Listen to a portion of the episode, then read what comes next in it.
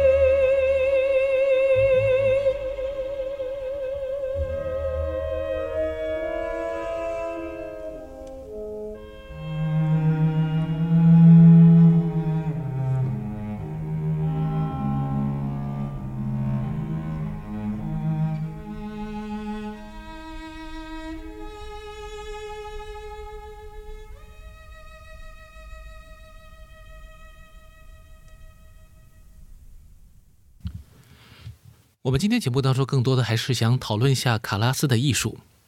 在卡拉斯的声音当中，我们听到了一种有点像声嘶力竭的感觉，你甚至于听到他的胸腔的共鸣非常的强，呃，以至于呢，你总觉得他的这个嗓音呢，呃，有很强的一种耐力，能够让他用这种唱法来演唱。但是不能不说的是，卡拉斯是一个全能的歌者，无论你对他的唱法是支持还是反对，他的声音本身的魅力是非常之强的。那与此同时呢，卡拉斯也是一个很了不起的一个学习者，因为歌手其实他需要一生的努力去学习，他的声音状态无论到什么状态，可能都需要去不断的调整，因为你永远不知道自己的发声方法是否科学。卡拉斯呢是被他的母亲推上歌剧舞台的，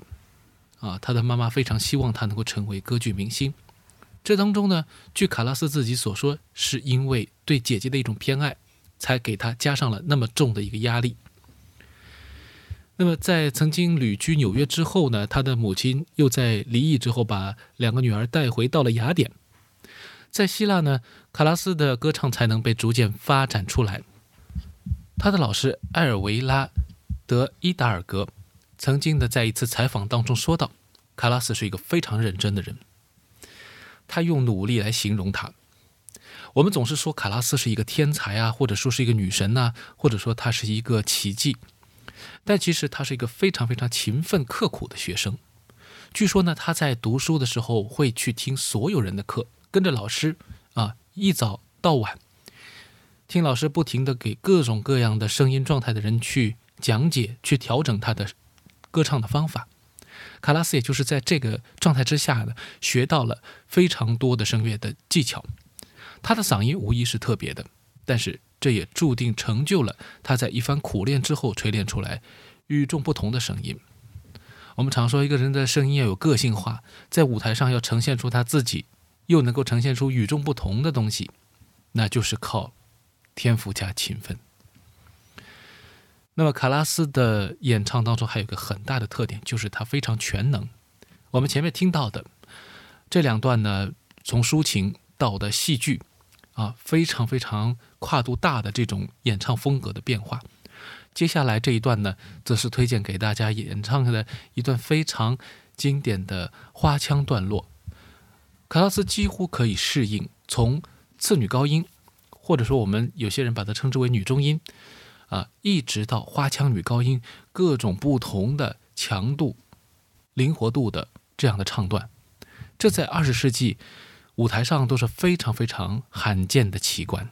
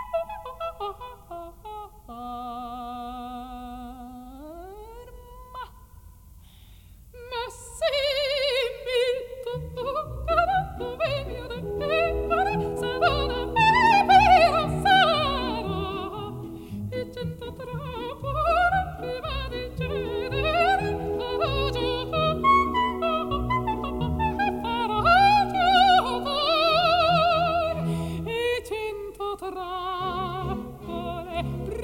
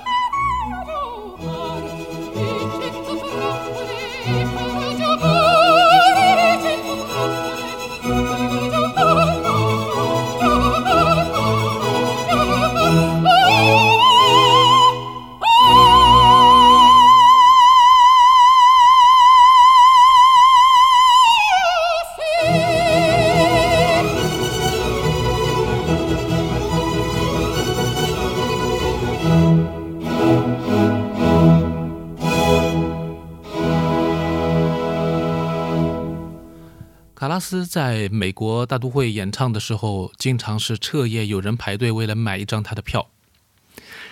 曾经呢，我看到过一个采访，就是有一个非常年轻的观众，他很喜欢歌剧，他在这个门外排队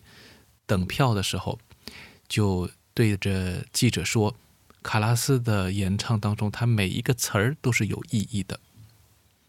卡拉斯可以说是把他的鲜血滴在了他的每一个发音上面，用生命在歌唱，用生命在诠释。因此呢，他的很多塑造的舞台女性的角色都是非常非常的有印象深刻的。卡拉斯的演唱和歌剧这个艺术本身的一种特质也有关系。我们之前节目讲过一些歌剧的段落，往往发现啊，女性都是有一些悲剧性色彩。和他们的呃身负重任的这样一种被塑造出来的形象，比如我们接下来会听到的这一段，呃，圣洁的女神，这是诺尔玛当中的选段，而贝里尼这一位意大利的作曲家，他曾经写作的大量的女性角色都是带有极强的牺牲精神和悲剧性的。卡拉斯可以说是在二十世纪的前半部分。就用他的舞台实践，把贝里尼很多已经被人遗忘的歌剧和舞台形象复活了，以至于到现在，贝里尼《圣洁的女神》成为了很多女高音必唱的曲目。女诺尔玛呢，也成为了很多的抒情戏剧的女高音非常希望去尝试的角色。呃，正是因为卡拉斯对这个角色、对这部戏注入的能量，让更多人意识到了这一些。艺术瑰宝的价值。